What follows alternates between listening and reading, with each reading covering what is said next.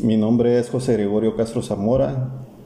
Estudio la carrera en Gestión y Desarrollo de Negocios en la Universidad Estatal de Sonora. Les voy a hablar sobre el futuro de la ética en los negocios.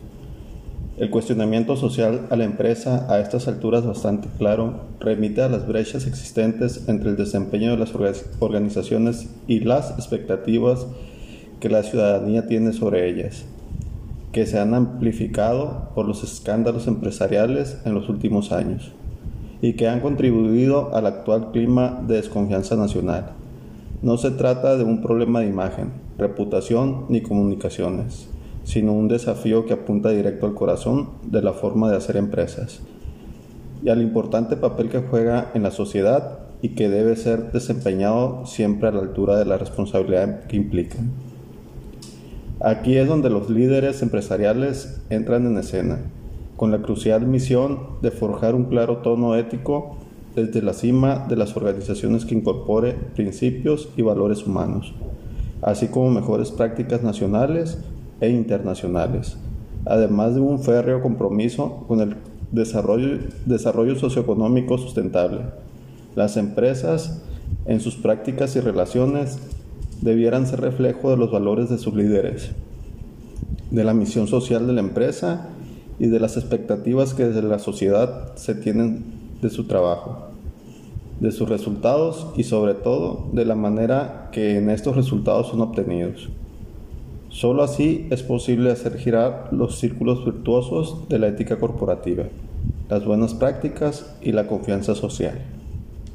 Todo parte por las personas. Una mala influencia, un incentivo mal pensado, una falla en las relaciones interpersonales o incluso objetos corporativos mal planteados, que pueden transformar a una persona de rigurosos valores éticos en alguien capaz de construir una justificación para violar la ley o buscar atajos poco aceptables para cumplir objetivos personales o de la compañía.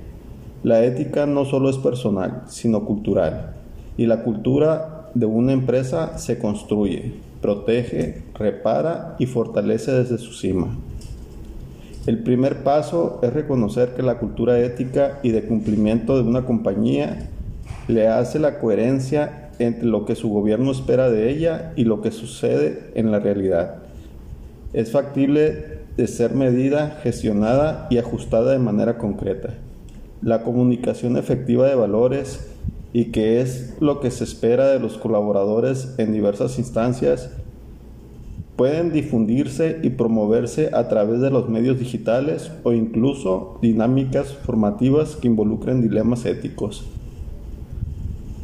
La información puede influir en forma inalterada y efectiva, desde donde surgen las dudas o transgresiones éticas hasta la alta dirección para permitir la intervención temprana y evitar así problemas mayores, mecanismos como líneas de denuncia ya son amplia y exitosamente utilizados por muchas empresas para este objetivo.